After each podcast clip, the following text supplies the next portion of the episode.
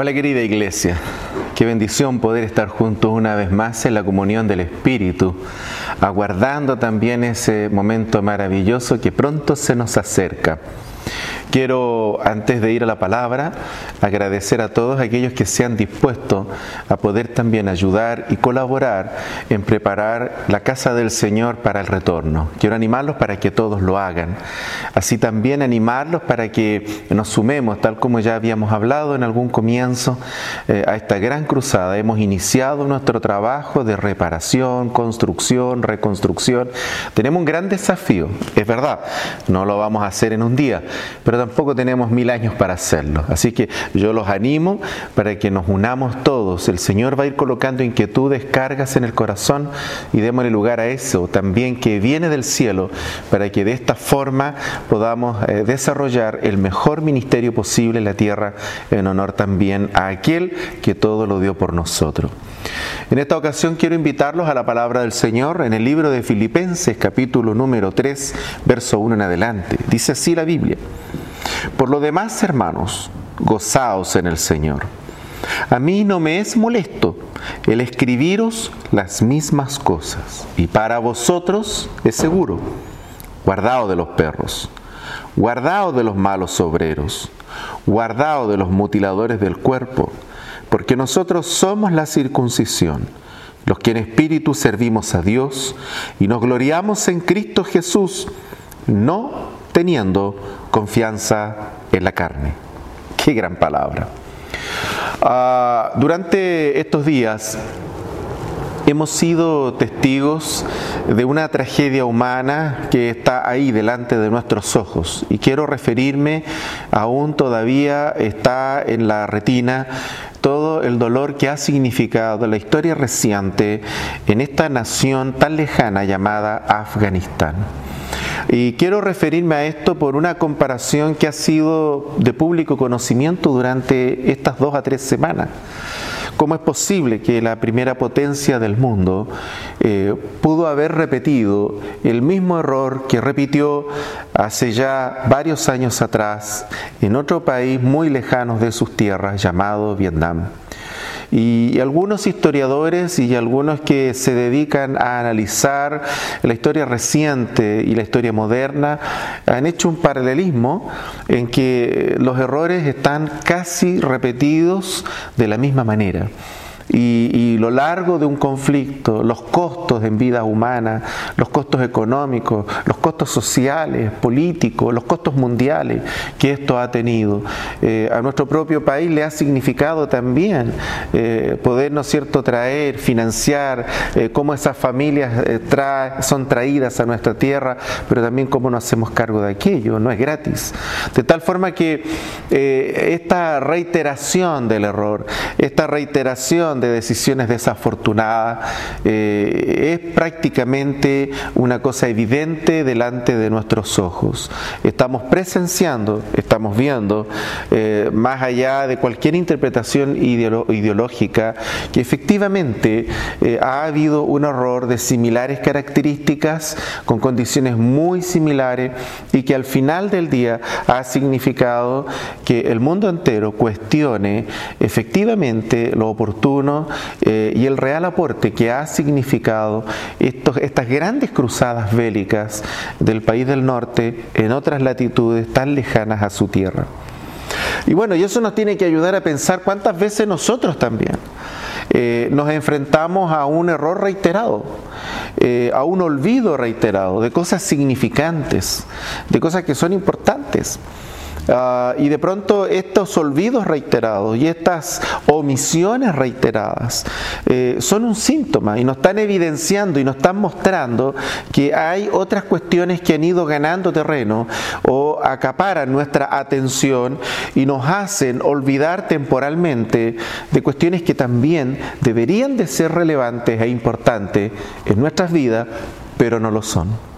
Y entonces como no lo son, pero deberían de ser, están allí en algún momento para poder aparecer con toda su fuerza y recordarnos que nos olvidamos y que ese olvido se transforma después en un gran dolor de cabeza.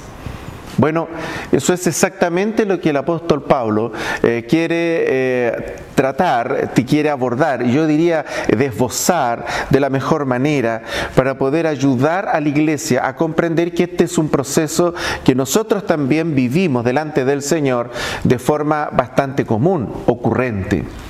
¿Por qué nosotros necesitamos el recuerdo? ¿Por qué nosotros lo, requerimos con tanta urgencia? Eh, ¿Por qué nuestra disposición humana está basada en esa fragilidad de olvidar, de dejar en el tintero, de no darle relevancia a lo que acaba de ocurrir como algo en lo que hay que sacar lecciones? ¿Cómo es posible que las grandes y, dolorosas eh, situaciones que vivamos a veces no nos logren aleccionar, enseñar adecuadamente y no nos nos permitan ver la mano del Señor detrás de todo su amor, guardándonos, librándonos, a pesar de que hemos tomado decisiones equivocadas. Bueno, ese es el tema de fondo de hoy.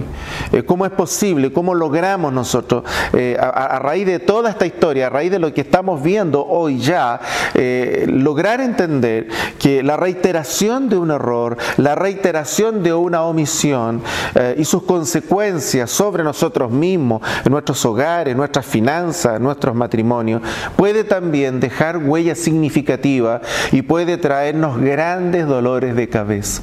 A pesar de que a veces esa reiteración, eso de recuerda, eso de ten presente, eh, en un momento puede simplemente ocasionar eh, malestar, puede ocasionar incomodidad. Eh, y esto es algo que uno ve permanentemente.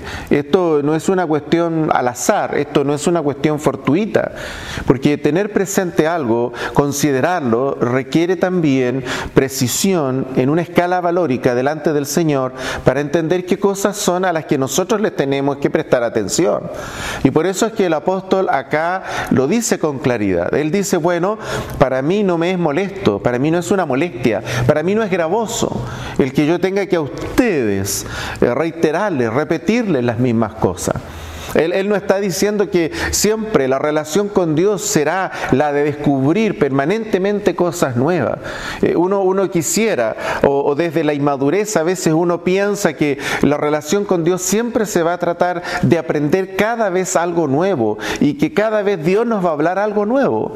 Y de pronto esta expresión, una palabra nueva, una palabra fresca, lo que hace al final del día es hacernos turbar, equivocarnos, confundirnos porque da la impresión que la palabra normal y habitual fuera una palabra añeja, fuera una palabra obsoleta.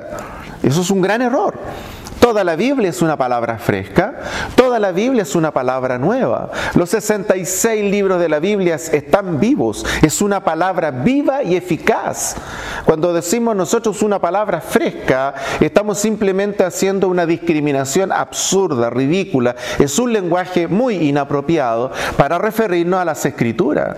Nosotros no, tenemos una palabra fresca, nosotros tenemos una palabra viva, absolutamente viva, y que en un momento determinado de nuestras vidas cobra mayor relevancia porque se trata de un momento especial en que Dios nos está mostrando una situación determinada y su salida a la luz de la palabra del Señor. Que a mí me impacte hoy no quiere decir que esa palabra es fresca para mí ahora. Esa palabra es viva todo el rato. Esté o yo no enfocado en ella, tenga yo la necesidad de esa palabra, la palabra de Dios es poder, es viva y eficaz. Dice que es una espada penetrante todo el rato, todo el tiempo, todos los años, todas las edades. Jesús dijo que era eterna. Jesús dijo que el mundo iba a pasar, pero su palabra jamás. De tal forma que yo puedo enfrentar modas nuevas, yo puedo leerme todos los comentarios de las redes sociales criticando a la iglesia, criticando a la sociedad, criticando a la autoridad, y yo puedo incluso llegar a creer toda esa mentira y llegar a pensar, bueno, en realidad voy a vivir de acuerdo a esos parámetros donde todo lo critico. Eso no significa que la palabra ha perdido su valor. La palabra seguirá siendo una espada y seguirá mostrándonos lo equivocado que estamos delante del Señor. Tendrá su vigencia absoluta y total porque no depende de una circunstancia social. La palabra no pierde vigencia porque alguien se equivoca. La palabra no pierde vigencia porque un líder se desvía de ella. La palabra no pierde vigencia porque la palabra es la expresión escrita de algo que es eterno. Dios es su presencia, es su gracia. Dios se reveló en ella, está toda la revelación de Dios allí. Eso simplemente no pasa de moda, es eterno, porque Dios es eterno. Y por lo tanto, como Él es eterno, su palabra es eterna. Por eso Jesús dijo que no pasará. Pasará el mundo, pasará la historia, pasará los gobiernos, pero su palabra jamás. Han habido reinos, han habido enemigos de Dios y de su palabra. No una, no dos. Incluso durante la Edad Media y post-Edad Media hubieron intentos que a razón de la espada y del fuego, matando a los cristianos, quemando las Biblias, intentaron destruir y acabar con la palabra de Dios. Eso no solamente fue un reino, no solo fue un país, han sido cientos, pero ninguno lo ha logrado, porque la palabra de Dios es viva y eficaz, es eterna. Y por eso el apóstol dice, para mí no es ningún agravio el recordarles la palabra. Eh, esta idea, este concepto de la reiteración, no tiene como propósito grabarme, incomodarme, eh, no tiene como propósito el que alguien esté con un dedo acusador sobre mi situación, aunque a veces nuestra conciencia algo de eso también nos quiera hablar. Lo cierto es que no solamente se trata de una técnica, entendemos del aprendizaje y del cómo también se genera en nosotros el aprendizaje, la necesidad de reiterar, de repetir, de aprender a través de la reiteración, conceptos, frases, son importantes. Nadie puede llegar a aprenderse una fórmula eh, si no la estudia una, dos, la copia, la ejercita, la practica. Tiene que aprenderla, tiene que memorizarla y luego tiene que aplicarla. Y entonces, bueno, decimos, ahora yo entiendo esta ecuación, entiendo esta fórmula, pero ha habido todo un aprendizaje donde se ha repetido, se ha reiterado, han habido errores y hemos vuelto a reiterar hasta que hemos logrado una expertise o un manejo relativamente aceptable. Y entonces decimos, ahora yo lo sé. Pero el conocimiento no se puede lograr sin la reiteración. La reiteración es una herramienta más ya desde los inicios del pueblo de Israel, después que éste sale de Egipto, la reiteración fue una herramienta por excelencia que Dios usó. Le dijo a Moisés, le dijo a todo el pueblo, le dijo a Leví y a toda la tribu de Leví que había que repetir la palabra de Dios. Había que repetirla al levantarse, había que repetirla al acostarse. Esto es algo importante para nuestros niños hoy. Es preocupante, de pronto uno ve esto como una cosa que aparentemente hoy fuera anacrónico. Esto va a traer consecuencias en los años futuros. En nuestros hijos no se pueden levantar con el televisor y acostar con el televisor. Eh, eh, la palabra del Señor dice que nuestros hijos se tienen que levantar con la palabra y acostar con la palabra. Esta palabra tú la repetirás al levantarte, enseñar a nuestros hijos a tener comunión con el Señor cuando ellos despiertan y enseñar a nuestros hijos a acostarse en comunión con Dios antes que se duerman. Eso es básico, eso es básico, eso no puede faltar. Y bien dice la palabra del Señor, y estas palabras se las repetirás a tus hijos y a los hijos de tus hijos, al levantarte, al acostarte, al salir, al entrar de la casa. Fíjense ustedes que incluso la cosa era más exigente y, una copia de esa ley, de, esas, de esos mandatos del Señor, tenían que estar en las puertas de las casas. Y entonces cuando alguien salía de la casa, ahí las tenía que leer, las tenía que recordar. Gracias a Dios tenemos dispositivos maravillosos, una tecnología maravillosa hoy, pero ¿para qué la usamos? Esa es la gran pregunta. Debiéramos usarla también sobre esto y que nos recuerde la palabra y que nos recuerde nuestra relación con Dios, sin lugar a duda, porque de eso se trata la tecnología, que nos puede ayudar a mejorar nuestra condición de vida, pero también nos puede ayudar a mejorar nuestra relación con Dios. Y esa es una buena forma de cómo enseñar a nuestros hijos también a enseñarles a usar la tecnología correctamente, que les ayude en esa relación con Dios. Pero quiero volver al punto focal. ¿Por qué necesitamos la reiteración? ¿Por qué hay ocasiones en que esto es más necesario que otras veces? ¿Y por qué Dios, en su gracia, en su infinito amor, a veces insiste sobre nosotros, nos ayuda para recordarlo? Y el punto focal está acá. Dice que hay un montón de enemigos de la obra del Señor. Eh, quiero detenerme en este versículo que dice, guardaos de los perros, guardaos de los malos obreros guardaos de los mutiladores del cuerpo. Miren ustedes los ejemplos que da el apóstol. Eh, los mutiladores del cuerpo no están fuera de la iglesia, están dentro.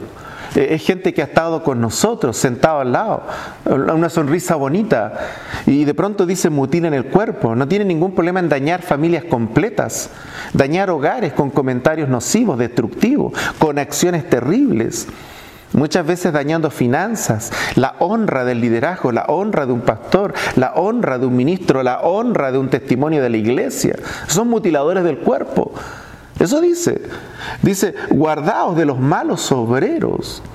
qué increíble. No está hablando acá de personas comunes y corrientes, está hablando de gente que tiene algún grado de liderazgo en algún nivel y dice que son malos obreros. Son obreros, pero son malos. Y en vez de trabajar para construir el reino, lo van a hacer para destruirlo. Y dice finalmente, guardado de los perros. Entonces, ¿Qué tiene que ver esto con esto de reiteración? Justamente porque cuando entramos en esos niveles de confianza, tendemos a olvidarnos que lo que manda nuestra relación y lo que dirige nuestra funcionalidad, tanto en el cuerpo como en nuestros hogares delante del Señor, no es la amistad, no es ese vínculo fraterno, es la palabra. Y por eso dice el apóstol, yo les quiero recordar a ustedes, es la palabra. Es la palabra la que tiene que regular esas acciones. Si alguien te está hablando mal de un pastor, de un líder o de tu iglesia, simplemente eso es un enemigo de la obra, es un enemigo de Dios. A lo mejor tú desayunaste con esa persona, pasaste las vacaciones con esa persona, pero la palabra está diciendo, yo no tengo problema en recordarles a ustedes. Tengan cuidado con aquello. Tengan cuidado con esa gente que destruye un hogar, destruye una familia. Cuando de pronto esas personas se acercan a nosotros, pero con comentarios nocivos de terceros, de tu familia, de tus amigos, simplemente ha llegado la hora de sacarlos de nuestro círculo personal. Porque dice la palabra, yo les quiero recordar a ustedes, tengan cuidado de esto. Para mí no me es molesto repetirles esto, pero para ustedes es más seguro. Necesitamos esa reiteración, necesitamos ese cuidado, ese téngase presente. Qué relevante es esto. Yo tengo que tener ese cuidado con mis hijos, con mis hijas, mi hogar. ¿Quiénes son las personas que entran a mi círculo más cercano? ¿Es gente que te aporta? ¿Es gente que te trae bendición? ¿Es gente que te edifica? ¿O es gente que te trae su basurero? Recuerdo en una ocasión en la oficina alguien por ahí con mucho daño, con eh, muchas situaciones encontradas, eh, me dice, pastor, yo la verdad es que estoy muy mal, me dijo, así me dijo, y, y quiero dejarlo todo, abandonarlo todo. Y me pregunté, ¿qué pasó? Entonces, bueno, mire, pasa de que eh, yo estaba muy bien, estaba todo bien, todo ok.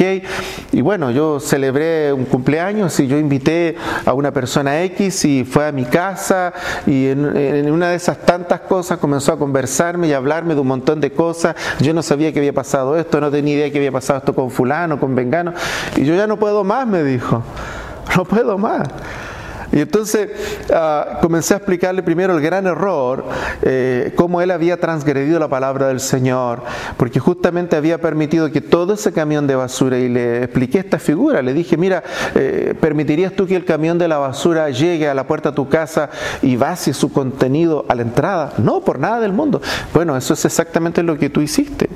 Dejaste que el camión de basura entrara, le pusiste un asiento, lo escuchaste y lo validaste. Y ahora tú estás con toda la basura. Entonces, eh, después de pedirle perdón al Señor, él entendió que la responsabilidad era de él, la responsabilidad es mía, es tuya, es de todos nosotros. Y por eso es que es tan importante este pasaje. Necesitamos que el Señor nos reitere, necesitamos que el Señor nos repita los cuidados que hay que tener, las precauciones que hay que tomar, sobre todo en este tiempo en que entrar a las redes y salir de ellas está en la palma de una mano. Entonces, tenemos que tener esa precaución de que aquellas cosas que nosotros vamos a consumir traigan como finalidad la edificación. Y la edificación no es un comentario y una palabra para desprestigiar a otro. La edificación es una palabra en torno a las escrituras, a eso que está escrito para edificarme. La edificación tiene que ver con que alguien me traiga una palabra, me la comparta y yo quede aún con más gozo respecto de la palabra del Señor. Es muy fácil identificar a los buenos obreros. Es muy fácil identificar a los hombres y mujeres de Dios. Aman a Dios, hablan de su palabra. Van a hablar siempre del Señor y de su palabra. Jamás va a haber tiempo para otra cosa que no sea su voz admirable. Y por eso el apóstol dice, yo puedo a ustedes repetirles esto una y otra vez. Y lo dice claramente, para mí no me es molesto recordarles las mismas cosas, porque como hombre de Dios, para él era una fascinación vaciar en otros la palabra, que otros también fueran llenos de la palabra de Dios. No vamos a ver nunca en él un diálogo destructivo, un diálogo nocivo respecto de alguna persona en cuestión. Jamás. Él siempre les advierte de los enemigos de la obra, de los enemigos de la iglesia. Y les dice, cuidado, siempre vendrán a nosotros caras contentas, sonrisas lindas, pero el contenido de lo que ellos traen hay que prestarle atención. Querida iglesia, qué importante es esta palabra en esto eh, y especialmente en esta historia donde estamos rodeados de tantas redes, de tantos comentarios, de tantas observaciones. Si nuestras vidas comienzan a girar también en ese constante desprestigio, en esa constante crítica, vamos a ser contaminados. Si nuestros corazones son contaminados, nuestra comunión con Dios se verá afectada, nuestro gozo se perderá y entonces vamos a tomar decisiones muy lamentables. Es fundamental entonces que el Espíritu Santo nos recuerde, nos reitere y probablemente Dios va a levantar a uno y otro siervo y otra sierva porque nos ama, te ama y me ama y nos va a recordar siempre volver a la palabra, mirar a la palabra, oír la palabra. De ella emana la vida, de la palabra. Y todo hombre y toda mujer que nos traiga la palabra, que nos edifique con la palabra, que nos muestre la palabra, que nos cuente las obras de Dios en su vida sobre esa palabra, serán hombres y mujeres de bendición. Recordar esto es un motivo de bendición. No es molesto. No es molesto, en absoluto no es molesto. Y no es molesto porque este es el plan de Dios, que todos seamos edificados según la palabra del Señor. Quiero invitarlos para que en nuestras estructuras familiares, en nuestras conversaciones, también podamos educar, formar a las nuevas generaciones el cuidado que debemos tener. Que cuando el Espíritu Santo nos quiere subrayar algo es porque definitivamente hay áreas, hay cuestiones, hay situaciones en las que estamos en riesgo. Que la reiteración es una gran herramienta que Dios usa para bendecirnos, para cuidarnos, para tenernos para Él, para cuidar darnos para Él. La reiteración es una gran herramienta del amor de Dios. La repetición es una gran herramienta para que Dios permanezca no solo morando en nosotros, sino actuando en nosotros. Cuidémonos para que eso siempre sea valorado y para que nuestros sentidos espirituales estén abiertos, de tal forma que cuando nos percatemos que Dios nos está insistiendo respecto de algo, respecto de alguien o respecto de alguna voz preciosa, puntual, específica, específica de Él, porque definitivamente hay que parar, hacer un alto, escucharla, hablar con Dios, preguntarle a Dios y obedecer su palabra. Si tomamos esas precauciones, nuestra vida espiritual siempre traerá muchos frutos al Señor. Oremos juntos y pidamos al Señor que cada vez que su Espíritu quiera ayudarnos, quiera mostrarnos algo, quiera subrayarnos algo, quiera ponerlo en negrilla, destacarlo, para que tengamos ese cuidado y esté en nuestra vitrina de las cosas que son relevantes, no las pasemos por alto, le prestemos atención, porque es algo que Dios está mirando por nuestro bien, aquí y ahora. La reiteración, una gran herramienta del amor de Dios para bendecirnos. Padre, gracias. Gracias por tu voz maravillosa, por tu palabra magnífica. Oramos en el nombre de Jesús para que el Espíritu siempre nos guíe hacia tu corazón. Ayúdanos, despierta nuestros sentidos, especialmente cuando tú nos repites una y otra vez una palabra, una situación o aquello que tú quieras hablarnos, decirnos, mostrarnos o llevarnos a hacer. Oramos para que esa reiteración se transforme en nosotros también en una forma de distinguir, discernir tu voz admirable y el camino a seguir cuando tú nos quieres hablar. Ayúdanos a tener esa sensibilidad, a no pasarla por alto, a escucharla con atención, a sacar las lecciones que corresponden y a entender que detrás de eso hay una gran lección de tu amor y de tu cuidado por cada uno de nosotros. Te lo pedimos en el dulce nombre de Jesús. Amén. Bendiciones, un gran abrazo.